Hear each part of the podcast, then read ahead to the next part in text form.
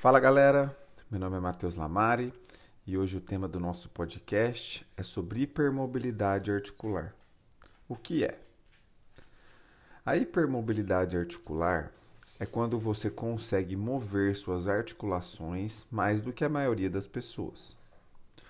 Esta condição pode trazer benefícios para dançarinos e ginastas, mas algumas pessoas podem sentir dor, cansaço, fragilidade dos tecidos e outros sintomas associados. Nesses casos, pode ser diagnosticada a síndrome da hipermobilidade articular ou a síndrome de Ehlers-Danlos, que é um estágio mais grave. Você provavelmente percebeu essa característica desde a infância, quando você conseguia movimentar suas articulações mais que os outros. A hipermobilidade por si não é uma doença e a maioria das pessoas não tem sintomas. Ela, inclusive, pode ser uma vantagem para algum tipo de população, como músicos, dançarinos e esportistas. Entretanto, algumas pessoas com hipermobilidade articular podem apresentar dor ou predisposição a luxações, por exemplo, quando a gente tira a articulação do lugar tendinites, bursites, etc. Se você tem esses sintomas, você pode ter a síndrome da hipermobilidade articular. Então, para lembrar, a síndrome da hipermobilidade articular ou a síndrome de Ehlers-Danlos nada mais é do que a hipermobilidade articular generalizada mais alguns sintomas, tanto músculo-esqueléticos quanto extraesqueléticos. Quatro fatores contribuem para que você tenha ou não hipermobilidade articular. Vamos lá. Ligamentos fracos ou distendidos. Os ligamentos são feitos de vários tipos de proteínas, incluindo elastina e colágeno. Pequenas variações na composição dessas proteínas podem causar fibras de colágenos fracas que aumentam a elasticidade dos ligamentos que mantém a estabilidade articular. Essa é a causa provável de hipermobilidade em várias articulações. Há fortes evidências que anormalidades no colágeno são genéticas, porque quando um dos pais tem o problema, há 50% de chance de um dos filhos também apresentem o problema. O formato dos ossos. Então, se a forma dos ossos for diferente, pode ocorrer um aumento na amplitude de movimento que a articulação realiza, levando à hipermobilidade e ao aumento de chance de luxações e subluxações. Normalmente, nesses casos, poucas articulações são afetadas e raramente existe um componente genético. Falando do tônus muscular. O tônus ou a rigidez muscular é controlada pelo sistema nervoso. Quanto mais relaxados os músculos estão, maior a flexibilidade para os movimentos. E por último, a propriocepção, que é o senso de movimento das articulações. Algumas dessas pessoas dessa população apresentam dificuldade em perceber a posição da articulação sem olhá-la. Então, quem tem hipermobilidade articular? Algumas pessoas têm mais chances de ter hipermobilidade articular. Os principais fatores é, envolvidos são os genéticos. Então, a hipermobilidade é resultante de anormalidade do colágeno e alterações no formato dos ossos. Entretanto, não se sabe ainda se a dor articular associada à hipermobilidade pode ser herdada. O sexo mulheres são mais propensas do que os homens a terem hipermobilidade articular.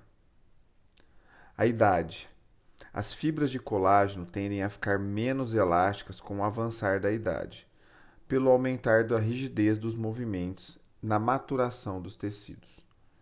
É comum que jovens com hipermobilidade sem queixas passem a ter desconforto em movimentos articulares a partir de 30 e 40 anos. Etnia. Pessoas de diferentes etnias têm diferentes graus de mobilidade articular, provavelmente relacionada a diferenças nas estruturas do colágeno. Falando dos exercícios. A hipermobilidade articular pode ser desenvolvida em atletas e ginásticas conforme os treinamentos, mas nunca vai ser igual a uma pessoa não hipermóvel. A yoga pode tornar as articulações mais móveis pelo alongamento e relaxamento muscular. Portanto, atenção caso você queira praticar uma, uma, uma, uma é, um exercício desse tipo. Outras condições. Muitas pessoas com síndrome de Down são hipermóveis, e a hipermobilidade pode ser uma característica de outras doenças mais raras. Falando sobre os sintomas. Embora a hipermobilidade articular não seja uma doença, as pessoas com essa condição têm mais propensão a ter dor articular, inclusive durante a realização de atividades diárias. Esses sintomas podem incluir tensão muscular ou dor. Especialmente após atividades físicas, os músculos têm que trabalhar mais se as articulações são hipermóveis. E isso pode levar a tensão muscular e sensação de fadiga. Uma lesão de uso excessivo da musculatura ao redor da articulação pode acontecer, embora a dor possa parecer vir da articulação. Rigidez articular.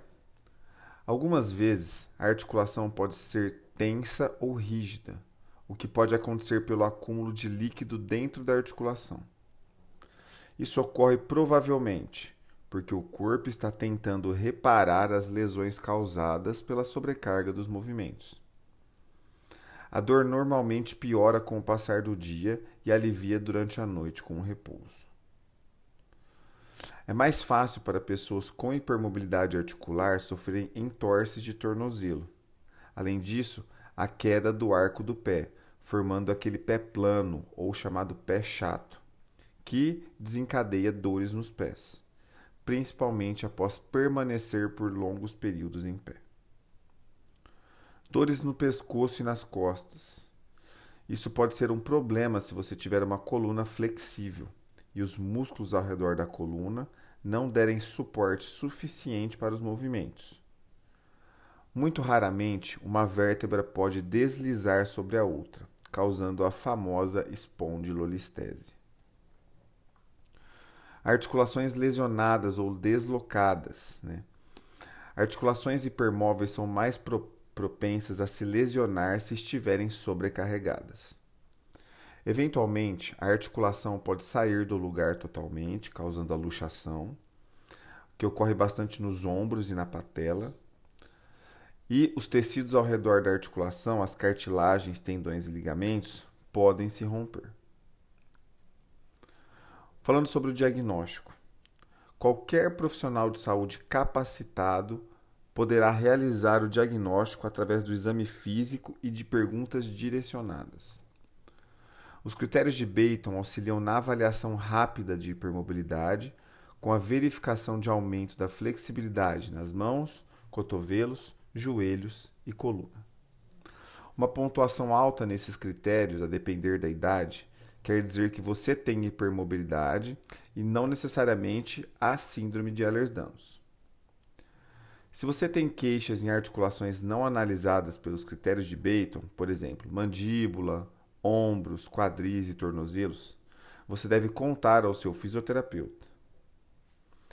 Existem também questionários de hipermobilidade. Um simples de aplicar é as cinco questões ou cinco perguntas de Hakim Graham, em 2003, quando foi inventado. A primeira pergunta é: você já consegue ou já conseguiu colocar as mãos, a palma das mãos no chão, sem flexionar os joelhos? Segunda pergunta. Você consegue ou já conseguiu dobrar seu polegar até tocar o antebraço? Terceira. Quando criança, você se contorcia mais que as outras crianças ou abria completamente as pernas, fazendo espacate? Quarta. Você já deslocou o ombro ou a patela mais de uma vez? 5. Você se considera uma pessoa mais flexível que o normal? Se a resposta for positiva para dois ou mais itens, é, esse questionário tem uma sensibilidade de 85% e 90% de especificidade para a síndrome de Ehlers-Danlos. Falando do tratamento, a hipermobilidade não é algo que possa ser mudada ou curada. É a forma como o corpo foi desenvolvido. Entretanto, se causar sintomas, eles podem ser controlados com fisioterapia e a mudança no ritmo de suas atividades. Caso seja necessário, o tratamento medicamentoso pode ser utilizado. Lembre-se que é muito comum ter hipermobilidade articular e a maioria delas não terão outros problemas. Entretanto, algumas pessoas terão sintomas que afetam as atividades de vida diária. Os principais tratamentos são fisioterapia. Os estudos mostram que os sintomas melhoram com exercícios de fortalecimento e condicionamento da musculatura ao redor das articulações flexíveis. É importante realizar essas atividades com frequência regular e não sobrecarregar as articulações, de preferência com o auxílio de um fisioterapeuta. Você pode usar talas ou bandagens para pro proteção contra luxações, se for necessário mas não criando um vínculo com esses equipamentos. Exercício: Natação, andar de bicicleta, exercícios de baixo impacto articular geralmente são os mais indicados, mas isso vai depender da sua avaliação. As palmilhas, elas são importantíssimas. Dão suporte à estrutura do pé, evitando sinais e sintomas nessa região e em articulações próximas. Medicamentos. Analgésicos são um tratamento de escolha se você tem sintomas.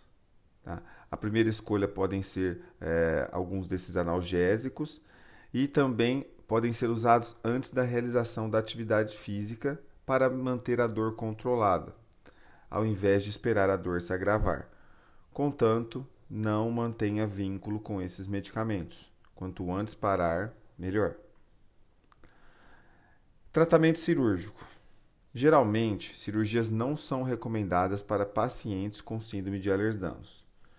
Isso porque, pela alteração dos tecidos que formam os tendões e cartilagens, eles não cicatrizam regularmente, assim como a pele. Entretanto, em casos selecionados, as cirurgias podem ser realizadas, como por exemplo ruptura de tendões. Sempre em comum acordo entre você e sua equipe é, multiprofissional.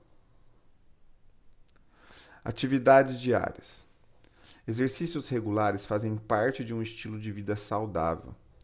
Não há motivos para que alguém com hipermobilidade articular não se exercite. Entretanto, se determinadas atividades causam dor, você deve evitá-las, até uma avaliação específica.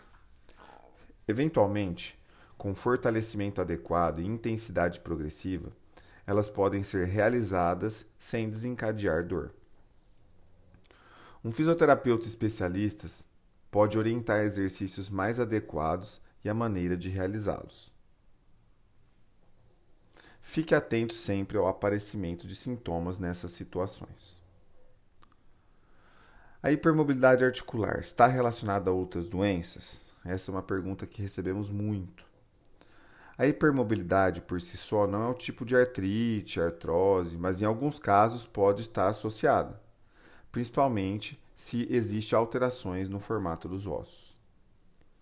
Se você estiver acima do peso, é recomendado a busca de um peso ideal para reduzir a carga sobre as articulações e evitar lesões. Embora a síndrome de Ehlers-Danlos cause sintomas em várias partes do corpo, na maioria das vezes ela não está associada a outras doenças. Entretanto, algumas doenças raras do colágeno podem estar associadas à hipermobilidade, como osteogênese imperfeita, síndrome de Marfan, dentre outras. Vale a pena ressaltar que no caso dessas associações, a pessoa apresentará outros sintomas além de hipermobilidade articular. Concluindo então, o mais importante é que o diagnóstico correto por um especialista seja feito o mais precoce possível, evitando a instalação de complicações. Procure sempre profissionais capacitados e especialistas no assunto.